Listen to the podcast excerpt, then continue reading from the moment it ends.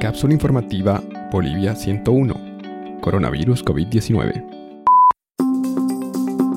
Han transcurrido más de tres meses desde que se declaró la pandemia y la batalla contra el coronavirus SARS-CoV-2 no descansa.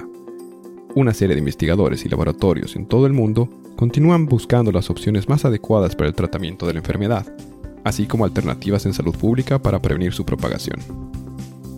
El portal de noticias CNN en español ha publicado este 16 de junio de 2020 un artículo que resume algunos de los avances médico-científicos más importantes hasta el momento, como el reciente descubrimiento de los efectos de la dexametasona. En esta primera parte de una serie de dos cápsulas, te invitamos a conocer cuatro de estos avances que consideramos son muy importantes para que puedas protegerte a ti mismo y a tus seres queridos. Número 1. Uno de los mejores métodos está en la responsabilidad personal y comunitaria. La Organización Mundial de la Salud, OMS, financió varios estudios en los que se encontraron los tres siguientes hallazgos. Inciso A. La distancia física reduce la posibilidad de contagio. Si esta distancia es de un metro, la posibilidad es de 12,8%, mientras que si la distancia es de más de un metro, el valor se reduce a 2,6%. La certeza de la evidencia de este estudio para este caso fue moderada, según reportan. Inciso B. Barbijos o mascarillas faciales. Utilizar una máscara o mascarilla reduce las posibilidades de contagio hasta un 3,1%, ya que no hacerlo la incrementa hasta el 17,4%. No obstante, los resultados mostraron una baja certeza de la evidencia para este caso. Inciso C. Protección ocular. La posibilidad de transmisión sin ninguna protección ocular fue de 16%. Por el contrario, utilizar ya sea una careta, visor, gafas o anteojos las reducen hasta 5,5%. Sin embargo, en este caso también es necesario mencionar que la certeza de la evidencia fue baja. Número 2. Una medicina para el reflujo estomacal ayudó a pacientes con síntomas de COVID-19. La famotidina se utiliza en el tratamiento de úlceras estomacales, indigestión, acidez y reflujo. Este fármaco es el componente principal de medicamentos como Pepsid y Fluxid y funcionan básicamente disminuyendo la cantidad de ácido en el estómago.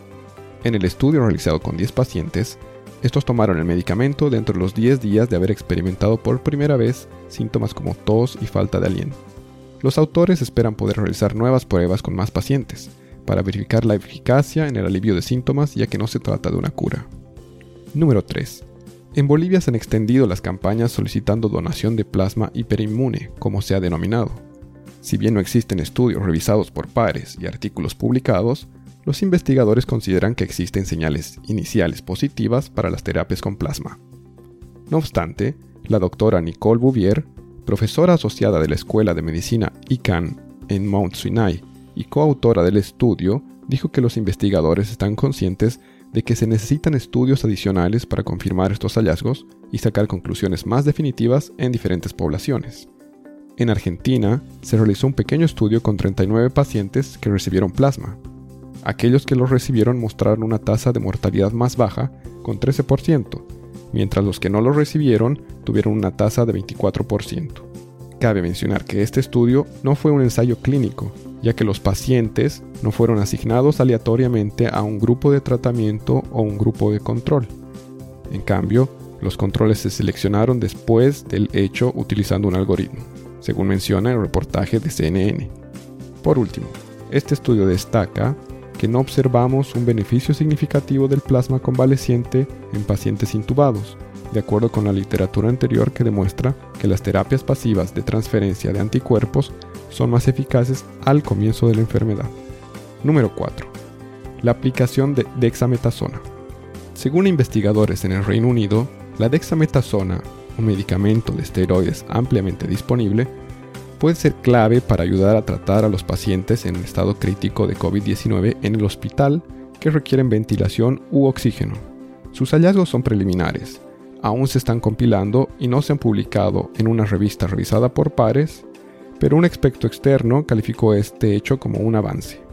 Los dos investigadores principales del Recovery Trial, un gran ensayo clínico en el Reino Unido que investiga posibles tratamientos contra el COVID-19, anunciaron los periodistas en una conferencia de prensa virtual el martes 16 de junio de 2020 que se encontró que un régimen de dosis bajas de dexametasona durante 10 días reduce el riesgo de muerte en un tercio entre los pacientes hospitalizados del ensayo que requerían ventilación.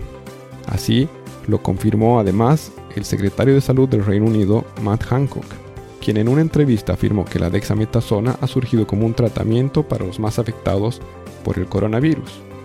Es una noticia brillante para todos, dijo, pero que no es una cura. ¿Te enteraste que la automedicación por un tratamiento supuestamente efectivo en la ciudad de Trinidad en realidad causó mayores problemas de salud en algunas personas? Es por esto que si bien los medicamentos que mencionamos en esta cápsula están mostrando resultados positivos, te pedimos que por favor no te automediques. Deja que los responsables de la salud realicen su trabajo y prescripciones médicas acorde al estado de salud actual de cada uno de los pacientes. Para esto, realiza las consultas médicas correspondientes con tu médico o con el servicio de salud de tu ciudad o departamento.